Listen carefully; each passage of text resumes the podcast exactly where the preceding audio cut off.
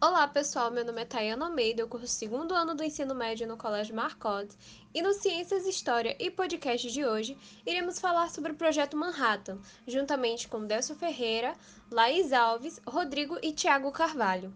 Além disso, iremos falar sobre dois físicos que contribuíram para a realização desse projeto, sendo eles Edward Teller e Richard Feynman.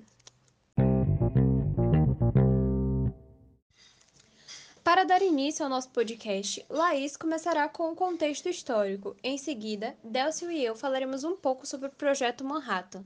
E para finalizar, Rodrigo e Tiago trará a biografia e contribuição dos físicos Edward Teller e Richard Feynman.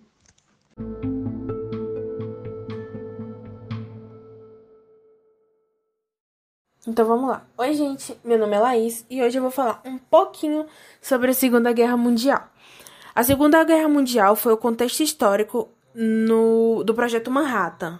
Então, o Projeto Manhattan aconteceu durante a Segunda Guerra Mundial. A carnificina da Segunda Guerra Mundial foi sem precedentes e aproximou o mundo do termo guerra total. Em média, 27 mil pessoas foram mortas a cada dia, entre o dia 1 de setembro de 1939 até a rendição formal do Japão em setembro de 1945. Os avanços tecnológicos ocidentais se voltaram contra si mesmos, ocasionando a guerra mais destrutiva da história da humanidade. Os principais combatentes foram as nações do eixo, a Alemanha nazista, a Itália fascista e o Japão imperial, e as nações aliadas, a Grã-Bretanha, a União Soviética e os Estados Unidos. Vale lembrar que a União Soviética, na verdade, era a União das Repúblicas Socialistas Soviéticas, foi um Estado socialista localizado na Eurásia que existiu entre os anos de 1922 a 1991, que hoje em dia seria a Rússia. Vamos lá, voltando para a Segunda Guerra Mundial. Sete dias após o suicídio de Adolf Hitler, a Alemanha se rendeu incondicionalmente no dia 7 de maio de 1945. Os japoneses continuaram a lutar por quatro quase quatro meses, até sua rendição no dia 2 de setembro, que foi provocado pelos Estados Unidos lançando bombas atômicas sobre os japoneses da cidade de Hiroshima e Nagasaki. Apesar de vencer a guerra, a Grã-Bretanha perdeu grande parte do seu império, que foi delineado com base na Carta do Atlântico. A guerra precipitou o renascimento da economia dos Estados Unidos e ao fim da guerra, a nação teria um produto interno bruto quase maior do que todas as potências do aliado e do eixo juntos. Os Estados Unidos e a União Soviética emergeram-se da Segunda Guerra Mundial como superpotências globais. Os aliados de uma vez fundamentaram-se em dispares e engajaram-se o que viria a ser chamada de Guerra Fria, que denominou a política mundial na metade do século XX. Tá, mas e as vítimas da Segunda Guerra Mundial? A guerra mais destrutiva de toda a história.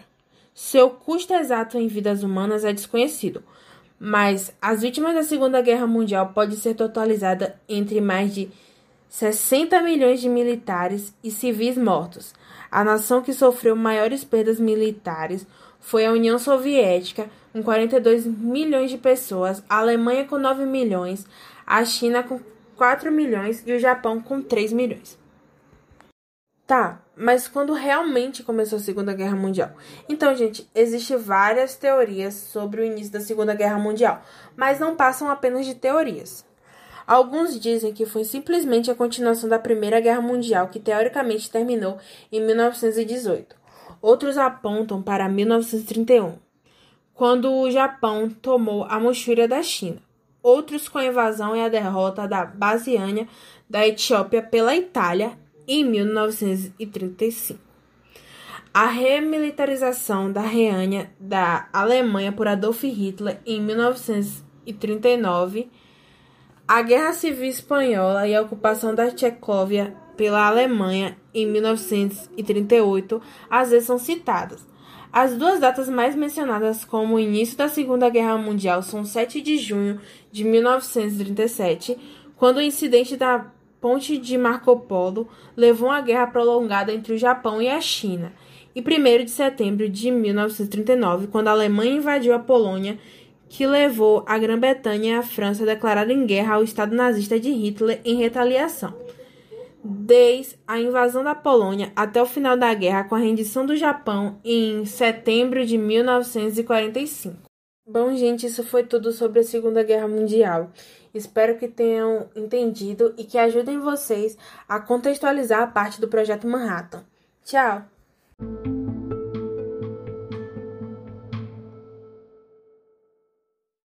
Bom dia, pessoal. Hoje eu vou falar um pouco para vocês sobre o Projeto Manhattan. Bom, o Projeto Manhattan foi criado quando começou o conflito europeu em 1939. Neste mesmo ano, o presidente Roosevelt foi alertado através de uma carta escrita pelo cientista húngaro Leo Szilárd e assinado por Albert Einstein sobre as pesquisas que os nazistas estariam fazendo para desenvolver uma arma atômica. Desta maneira, aconselhava-se o presidente que os americanos deveriam tomar a dianteira e produzir as armas atômicas antes que os nazistas. Inicialmente, o projeto contava com um pequeno orçamento e um punhado de cientistas. Porém, após o ataque japonês à base de Pearl Harbor, em 1941, os Estados Unidos entram na guerra do lado dos aliados em busca de desenvolver armas cada vez mais poderosas. Desta maneira, o Projeto Manhattan passa a ser prioritário e recebe apoio massivo do governo. Em dois anos, o Projeto Manhattan realizaria re, re, revelarizaria a importância com a indústria automobilística em tamanho e pessoal empregado. Para se fazer uma ideia da dimensão, suas fábricas consumiam a décima parte da energia dos Estados Unidos. O projeto Manhattan foi dirigido pelo físico americano Julius Robert Oppenheimer e pelo general Leslie Groves. No dia 16 de julho de 1945, no deserto do, do, Novo México, a primeira arma nuclear foi testada com êxito e os cientistas puderam continuar o seu trabalho. No entanto, o cenário da guerra havia mudado, pois os alemães tinham assinado a rendição em 8 de maio de 1945 e a paz regressou ao continente europeu. Somente no Pacífico a guerra continuava e os japoneses se recusaram a depor armas. Desse modo, foi contra esse povo que o presidente americano Truman resolveu lançar as bombas atômicas. A justificativa do presidente e do seu Estado-Maior era simples: uma invasão por terra no Japão custaria no mínimo um milhão de baixas americanas e incontáveis perdas materiais. Por conseguinte, seria mais fácil forçar a rendição japonesa usando a primeira arma nuclear construída no mundo. Além disso, os Estados Unidos mandariam um claro recado aos outros países sobre o poderio militar americano. O projeto Manhattan funcionou até 1946, quando foi oficialmente desativado e transformado na Comissão de Energia Atômica dos Estados Unidos pelo presidente Truman. Em seguida, duas bombas que haviam sido fabricadas foram explodidas no Atom de Bikini no dia 1 e 25 de julho de 1946.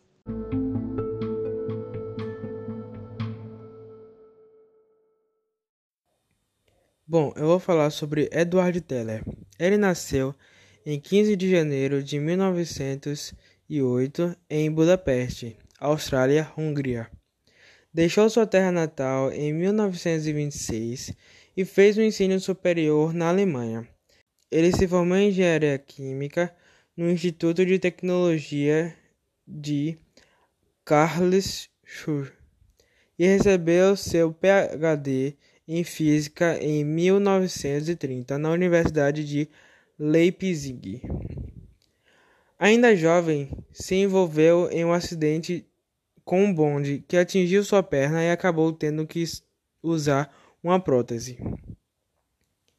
Em 1934, ele fugiu da Alemanha por causa do nazismo e foi para a Inglaterra, onde ele se casou com Augusta Warkanin em fevereiro no mesmo ano. Em 1985, recebeu um convite para se tornar professor de física na George Washington University, onde trabalhou por sete anos. Em 1941, quando foi naturalizado cidadão americano, começou a demonstrar interesse na energia nuclear, tanto na fissão quanto na fusão. No ano seguinte, ele foi convidado para fazer um seminário de planejamento de verão da Universidade de Berkeley para a criação do projeto Manhattan. Em 1943, Teller trabalhou pela primeira vez com Leo Szilard, físico nuclear, em Chicago. Ele liderou o grupo Los Alamos, mas em 1946 saiu dos Los Alamos para voltar para a Universidade de Chicago. Ele soube que a União Soviética começou a testar dispositivos atômicos em agosto de 1949. Então, tentou conseguir apoio a um programa de emergência para construir uma bomba de hidrogênio. Teller se juntou ao matemático Stylian Walla e deram um indício que H-bomba, bomba de hidrogênio, poderia funcionar. Mas Teller não foi escolhido para dirigir o projeto. E depois de um tempo, ele se juntou ao Laboratório Nacional Lawrence Livermore, laboratório de armas nucleares que, havia, que era rival da Califórnia. Teller era um grande defensor da política da defesa forte e acabou sendo chamado para desenvolver armas termonucleares. Ele acabou sendo nomeado o diretor do laboratório Livermore e pesquisador sênior do Weller Institution. Ele também ficou conhecido como o pai da bomba de hidrogênio. O mesmo acabou falecendo em decorrência a um derrame no dia 9 de setembro de 2003 na Califórnia.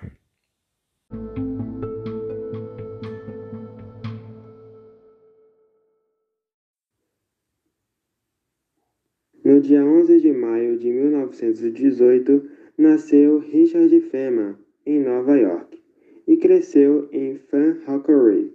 Desde criança, ele demonstrava sua facilidade com as ciências e a matemática. Em 1939, formou-se em física em uma universidade privada localizada em Cambridge, nos Estados Unidos, chamado a Instituição de Tecnologia de Massachusetts. Feynman foi um dos pioneiros da eletromecânica quântica, tendo recebido o Prêmio Nobel da Física em 1965, graças aos seus professores. Ainda durante o curso de graduação, ele publicou um artigo sobre os raios cósmicos, em colaboração com Valarta. No mesmo ano, Feynman publica outro artigo sobre as forças moleculares. Juntamente com os seus trabalhos na área da física teórica, Feynman foi um pioneiro na área de computação quântica e introduziu o conceito da nanotecnologia. Depois de sair do MIT, ele ingressou na Faculdade de Princeton, onde recebeu o seu PhD. Feynman foi casado três vezes, primeiro com Arlene, enquanto estudava o seu PhD. O segundo casamento ocorreu em 1952 com Mary, que foi um casamento curto e tremendamente mal sucedido. E seu último casamento se deu com a Granite, que compartilhava o entusiasmo pela vida e o espírito de aventura. Entre 1949 e 1966, ele veio algumas vezes ao Brasil e realizou algumas palestras sobre o ensino de física, e também criticou o ensino daqui, por ser baseado na decoreba e sem estimular o raciocínio científico. Isso tudo só aconteceu pois tinha conhecido na embaixada norte-americana um professor de música brasileira que o convidou para assistir um grupo de samba que praticava semanalmente em seu apartamento. O professor o convidou a tocar e chegou a ponto dele até participar de alguns desfiles no carnaval. Durante a Segunda Guerra Mundial, Feynman participou do projeto Manhattan para desenvolver a bomba atômica. Sua participação no projeto foi no grupo de física teórica liderada por Hans Bethe, e durante o tempo em que passou no laboratório de Los Alamos, trabalhou com vários cientistas. Junto com Bethe, desenvolveu a equação que previa a quantidade de energia liberada pela bomba. Segundo ele, seus motivos foram um prazer em descobrir novas coisas e possibilidades de a Alemanha inventar a bomba antes dos aliados. Infelizmente, no dia 15 de fevereiro de 1988, com 69 anos de idade, ele faleceu de câncer, logo após a última tentativa de cirurgia.